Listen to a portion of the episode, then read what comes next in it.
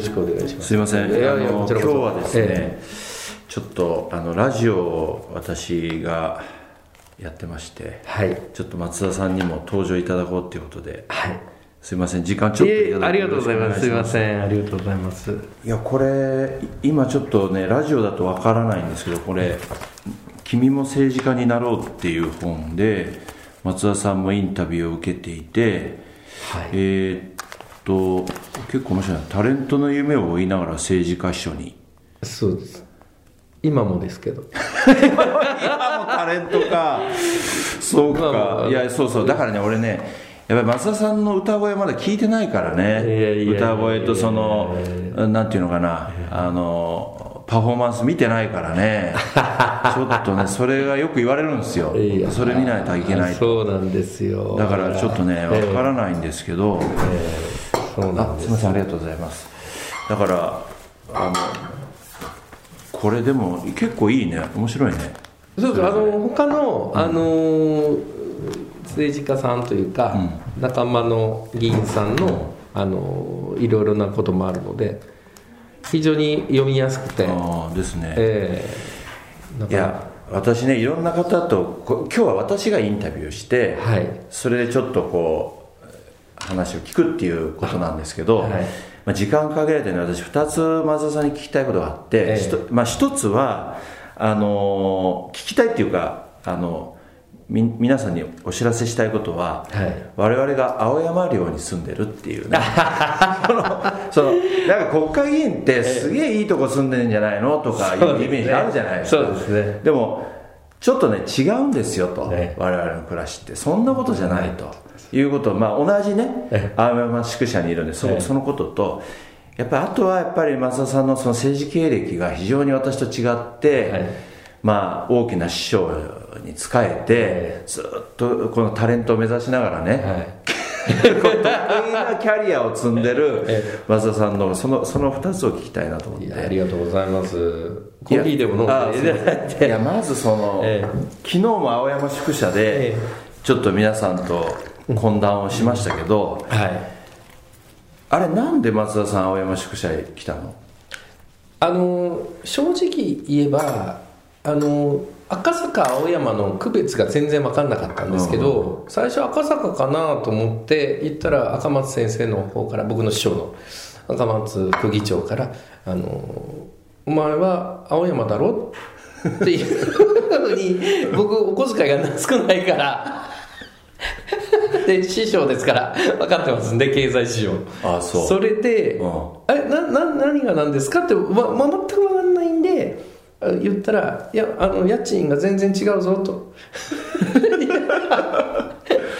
でそこであの変えてもらってであの空いてたんで、まあ、家入ることができたんですけど、それがなかったら全く分かんなかったですね、まあ普通に赤坂っていう感じですよね、まあなんかそういう普通に考えればね。そういうふうなんですね。だからまあ、今入って非常にあの稲富先生とかあの仲間の人もいて非常に住み心地がいい、えーちょっと湿り気のある夏はちょっと辛いもう全然風通し悪いじゃないですか。そうそうジメジメした感じが。いやわいやあのですねこれ2つやっぱり赤坂とあの青山要するに赤と青があるんですよね、あそうですね。要するに宿舎はね、うんうんはで我々松田さんと私は青に住んでるわけです、はい。青山宿舎で,、はい。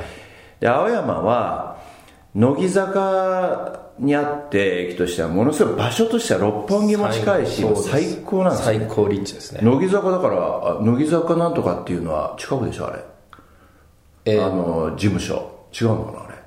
全然 おっさんたちは知らんけど。いや僕もあんまりそこまで知 六本木に歩いて15分で行けるっていうのはそうよね。えーすごいところだと。めちゃくちゃ場所言うとものすごい。であのあとはあの最近話題になった学術会議はいはい。ああの建物がすぐそばにあるって。そうそうそうそう。そうですね。とにかくめちゃくちゃ場所はいいんだけど、築何年かなあれ。いやもう昭和の50年以上よね。え多分私と松田さんの年よりも上だと思うああれですね。うん。もうだってもうイメージがなかなか皆さん湧かないんじゃないですか。昭和の初期のアパートそうそうそうそですよね。あの高度経済成長期にあの建てた感じの市営住宅のアパートあのむき出しのなんかあの配管とか。そうですそうです。コンクリートな感じがすごいしますありますね。そうかじゃあボスに言われて。えー知らなかったんで。まああのそこはすごい感謝してるところです。偉いな。感謝しそ う感謝してるってそんな偉そうな言い方ではないんですけどいやいやいや。あのあの本当に感謝してやっぱりその分あの他にね活動費として使わなきゃいけないからということですね。今日松田さんでもどうやって来たの会館まで？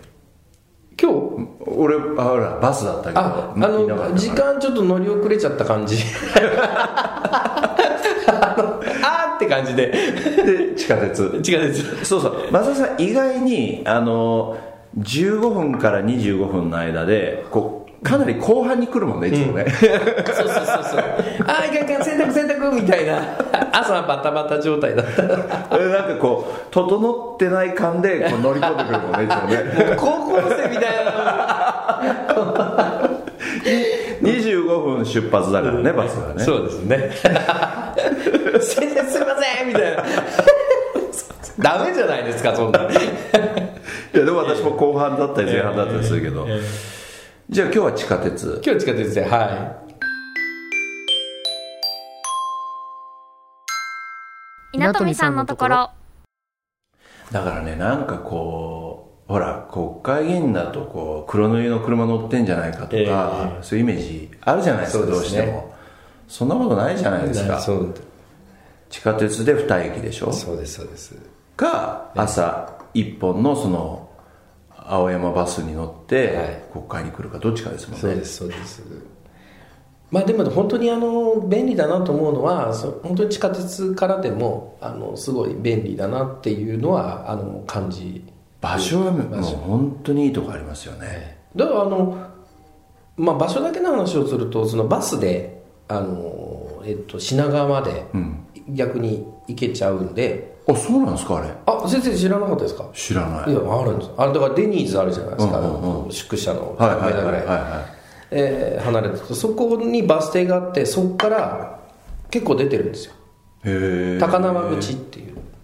それ知らんかった。であの新幹線でこう名古屋から来たらあそうか。9時半ぐらいのバスがあるわけです夜、はいはい。でそれ乗っていけば10時前にあのつけるっていうのが一番こう効率がいい。そう。これねインタビューとか言いながら増田さんの紹介を全然してない。んですよねこの準備の悪さ。ごめんなさい。いやいやいや増田さんはあの地元が名古屋の何区にいやいやあの愛知6区で名古屋あの愛知6区春日井市小牧市お城のある町の小牧市あとお城のある犬山城がある犬山市とあと陶器の2つあるんだ。そうですお城2つあるんですよ、であの陶器の町の瀬戸市のちょっと若干一部が選挙区で、はいはいはいで春日井市はあの小野の豆腐の関係で、はいはい。出生でとかいうことであの書の町って言われてるんです。ああで今はえーっと1期目で、えーずっとこれまであの町会議員市会議員をされて、まあ、ボスに使いながら、前回の選挙で当選してここに立ってて。そうですっていうことですよね。だから名古あだから愛知だから新幹線を使っててそうですそうです。だから品川ってことですね、はい。すいません。導入なくて。わからないですよね。ごめんなさい。松田さんじゃわかんないのね。ごめんなさい。そうそうそう。そうそうなんですよだからあのーそうか品川行くのはバスがあるんだ。バスがある。んですあれが一番東京地下鉄で乃木坂からこう乗り換えをして東京駅に行くなら同じ時間をバスこうやって座ってずーっと行けるなら本数結構出るんですか？結構あります。あそれいい話聞いた。俺品川まで行けばあれがあるからあの飛行機。京急あうんそうそうそうそう。だから本来はあのすごい効率がいいですね。あまあ周りはきちっと行きますし。あでもね食べ物ほら食べるとこがないんですよねあそこね。ないですね。もう確かにあのそこだけは赤坂まで行って買い出ししてあの歩くか地下鉄乗って乃木坂まで行かなきゃいけないのだけが、まあ、不便。そうなんですよね。だからえー今特にほら緊急事態宣言で、えー時間もね限られてるから、え8時まででしょ？えはい。だからもう外に食べに行くにももう7時はい。までに入ってオーダーしなきゃいけないからなかなかそんなんいかないからね。やっぱり会館で仕事してたから、なんか買ってまあ宿舎戻って作ってんですか？えーっと最近はやっぱりあのもうお店が閉まっちゃってるので夜ちょっと、まあ作ってるって言えないぐらい料理はもう大好きなんですけど料理作るのはもうあのへ全然好きなんであの地元に帰った時はあの作ったりとか。でもなかなかさすがにもう時間もないタイトになったんでなんですけど結構好きですよ。昨日はあの松田さんにピザをえ振る舞っていた。ピザ好きの松田さんなんだけど、ええ。料理もするんだ。料理は本当します。よだから鍋とかを囲むのは僕大好きで。あそうですか。できて。そうなんですよ。鍋奉行。いや私はもう本当に何もしなくて、え。でだから赤坂で食事をするかもうあの乃木坂じゃないですかで乃木坂はもう本当デニーズぐらいしかないかならね。デニーズじゃなければ赤坂で食事して、まあ、だから海岸から赤坂まで歩いて食事してまた千代田線で戻るみたいな感じなんですよ。だけどもう今時間が本当限られてるからね、で逆にお店屋さんも今緊急事態宣言下であれば空いてないので本当に食はもう作らざるを得ない状況にでもそのインスタントもんばっかやあのそういうお弁当ではちょっともう限界がきついですよね。偏っちゃいますよね。きつい。まあだからちょっと我々もあのいいわゆる昔の国会議員さんとか昔の先輩方とはちょっとかなりやっぱり違って、あのねこうやっぱり節約しながら、え。やっぱり政治活動のああの一方で費用が必要だから、そういうのを捻出しながらやってるっていう感じですよね。えそうですそうです。だからちょっとそういう意味ではイメージとはねなんかあのもともと町会議員とか一般紙の市会議員とかもさせていただいてもちろんあの秘書もやってましたから正常世界はもうあの四半世紀が過ぎてるんですけどすごいね。四半世紀過ぎてんのか。そうそうそうそうそう。そうなんです見えないけど実はそうなんですよなんか。いやいや見えますけど。いやいやいやいやいや。いやこれで最初だから赤松先生に仕えてそうですそうです。そこが最初。そうです。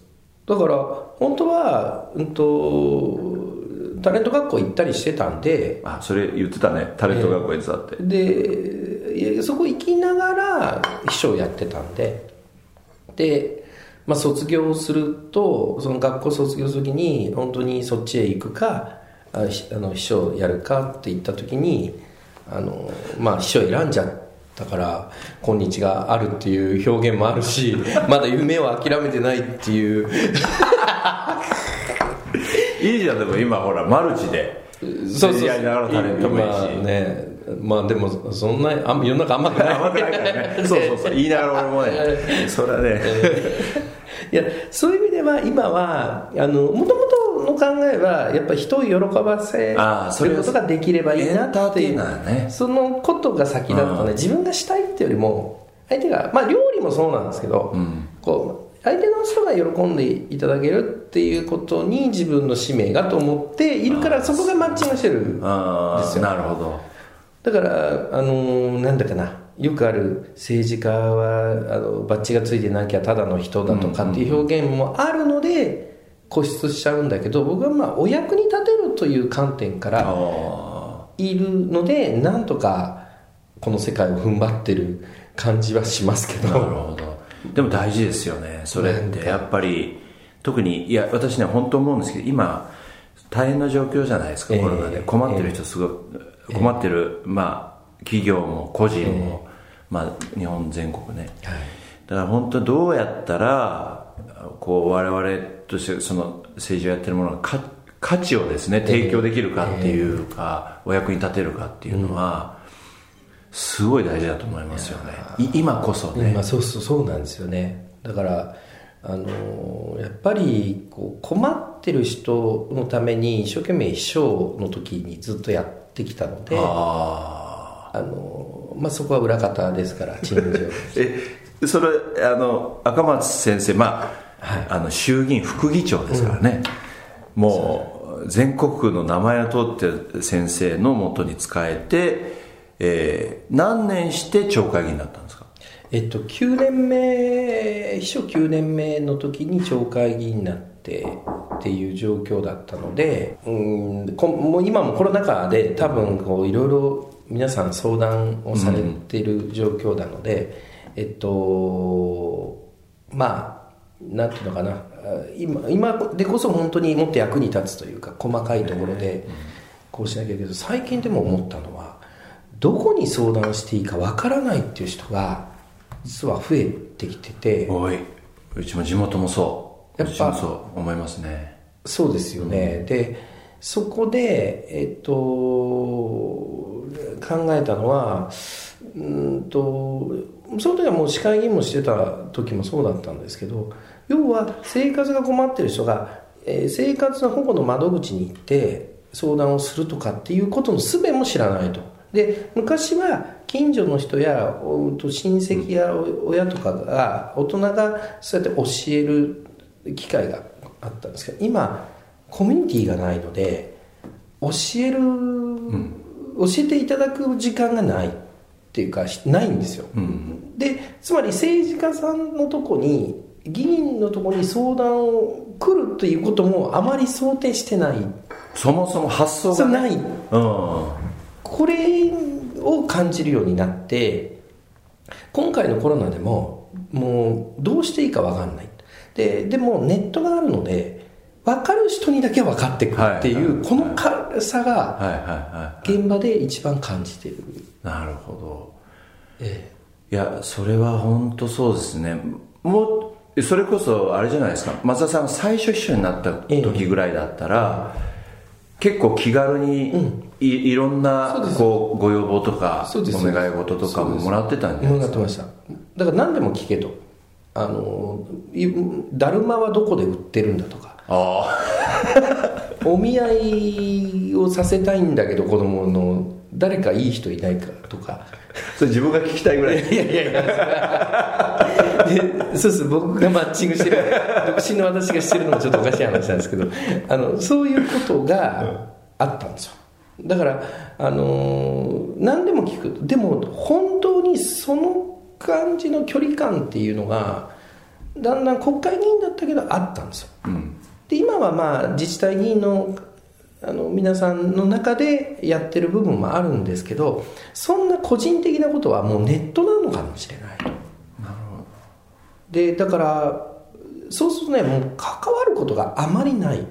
だから法案作り条例作り、えーという部分になるっていうのがねすごいあのよく感じますね。それはじゃあ最初のその、おまあ、政治の世界にお仕えした時から今で随分とそういう環境が変わった感じするってことですか？しますね。あだからどんどんあのご相談に来てくださいっていうもののどういう入り方をしていいかがわからない。あはいはいはまあその意味で言ったら、まあ、国会議員があってあその県や市や町や村やの自治体のお役割分担があるのかもしれないですね。だから、いいやでも私思うんですけど、えやっぱりわわ我々今野党じゃないですか、えやっぱりね我々の役割はそこにあって、え。そのやっぱり自民党って私地元でこういうふうに説明してるんですよ。もうね大企業で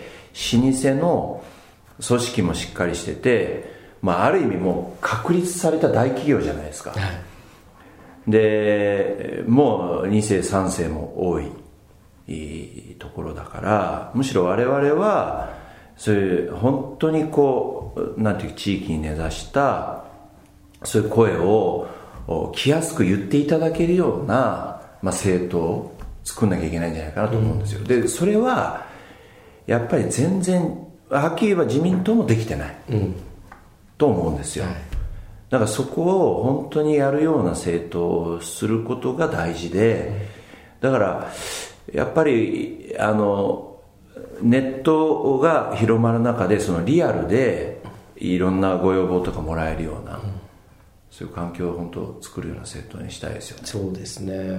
だからずっとそのこう現場でというか熱い思いもしたりとかいろんなことがあったんですけど。いやでもそれはそうですよ。それがあるからできるんですよね、うんそうなんですよ。だからネット社会ってうん。すごく便利なんだけど、熱量が伝わらないじゃないですか、はいはいはいはい。で大体お話をすると知ってるって言うんですけど、はじゃあそれをいつ使うかとか、はいはいはい。もう、まあ、今もうヒートアップしてるならいつとかクールになってるならいつっていうのはなかなかその温度はあの例えば数値でね25度からとかなんだかんだっていうよりも数値に表せない温度ってみたいなのが世の中にいっぱいあるのでそこを政治家やそういう相談を受けた中で上手に回していくことができたのがなんかこう文字や画像の媒体だけではクリアできないところを私たちがやれればなというふうなんですね。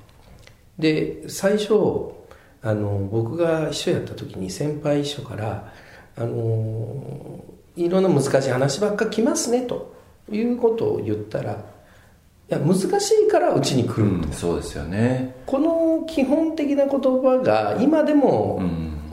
通用するってことは、まあ、ネット社会だろうがなかろうがあのそれを自覚していけばいい政治に僕はなって一部の人だけじゃなくて本当に困ってる人っていうのはそういうことなので。そうですよね。解決できないから相談に来られてるってことですもんね。だから現場で地元秘書でもそうなんですけどあのそういうのが大変がらずにだから来てるというふうになればちょっと楽にっていうか気持ちが楽に相手にきちっと相談ができると。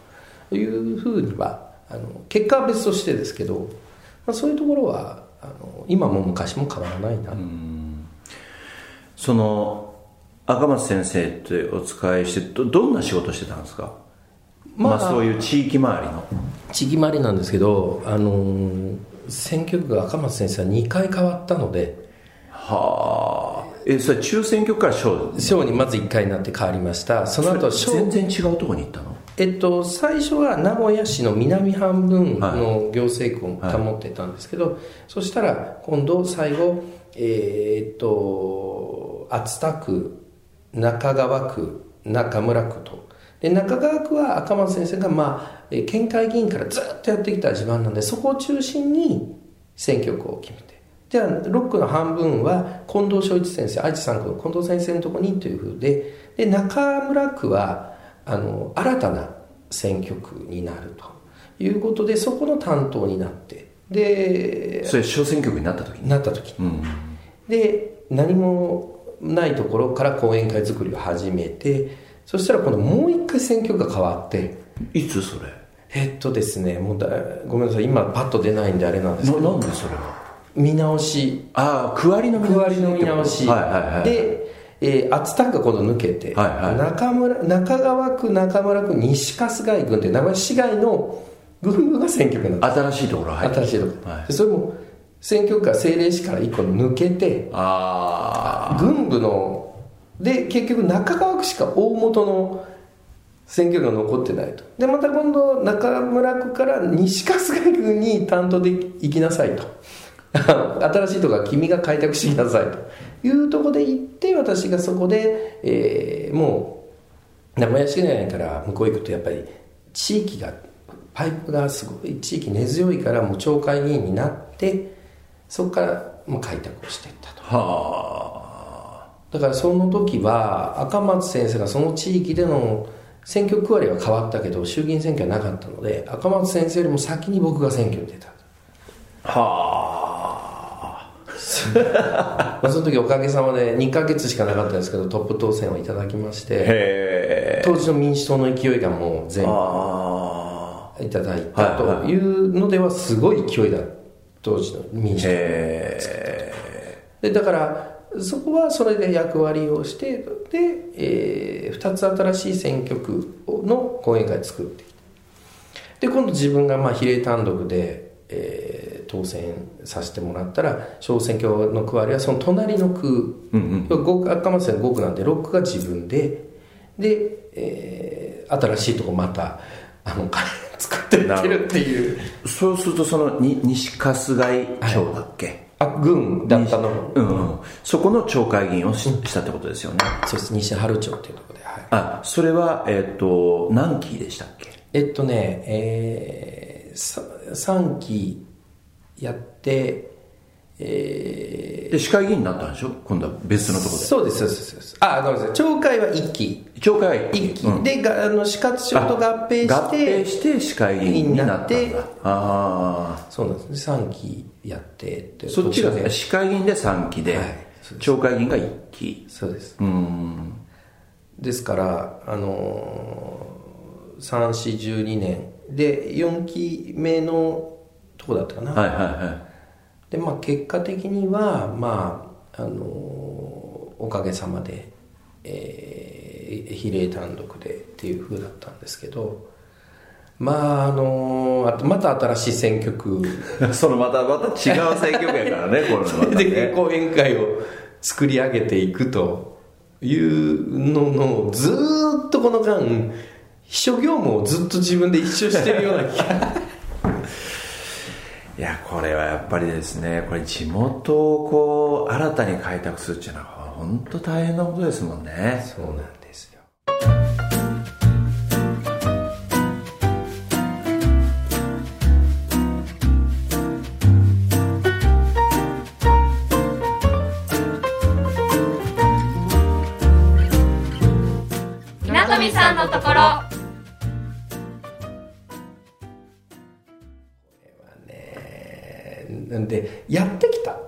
でやってきたからでまたあのおかげさまで現職にさせていただいたんで地元よりも東京にで仕事させていただく期間多いもんだからだからその辺のことも含めると非常に複雑なあのどこまで僕はこの人生を歩んでいくんだろうという感じ、はあ、だからこそこうどこであろうとお役に立てるんであればあの身を粉にしてえー、やらさせていただけるやりがいはあるので、うん、もうだからその意味ではあの選挙に勝つということは一つの過程ですけれども勝たないとその役にも立てないということも踏まえてやってるのでまあでももうやっぱなかなか体力勝負ですね。そうですね。このやっぱり我々本当体力勝負だと思います。ですよね、うん、本当それがないとやっぱり戦えないですよね、えー、いやだからそれそういう意味で言うとですねやっぱり新しい選挙区でゼロからやっぱりスタートするっていうのはもう相当のエネルギーがかかりますよね、はい、いやそれ私もね今からじゃああの新しい選挙区で活動しろって言われたら、やっぱりねこれは本当に並々ならぬね、えエネルギーがいりますよ、えー、だからね、やってきたがゆえに分かるがゆえにうわーと思いながらもあの今ひしひしと感じてるのは一般紙と町っていうのは、まあ、範囲が国会から比べれば狭いじゃないですか。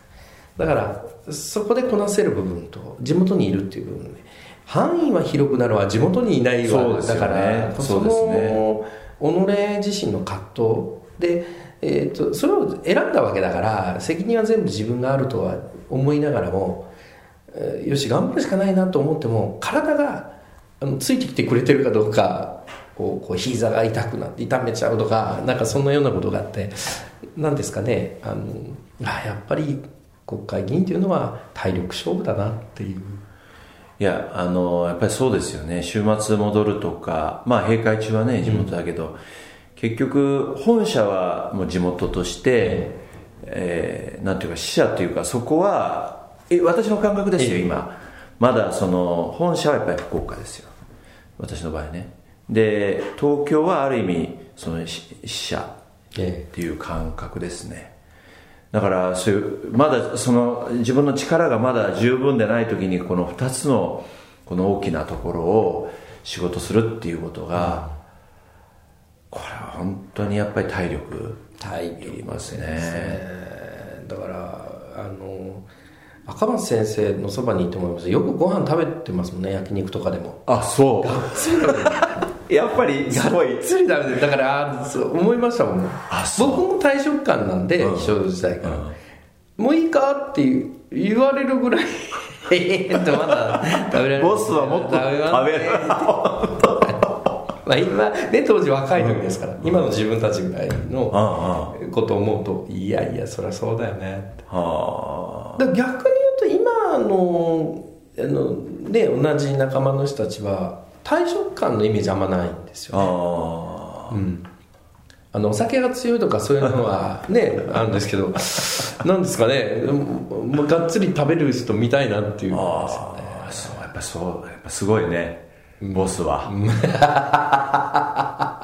なるほど。そうなんいやちょっと、ええ。そろそろ本会議なんであれなんですけど、いや最後にですね、えこれもう今年選挙じゃないですか、はね衆議院選挙も、え多分ねいずれにしても数ヶ月以内だから、どうですか松田さん。どんなあの準備してます？うーん。まあコロナ禍の選挙否めないですからうーん。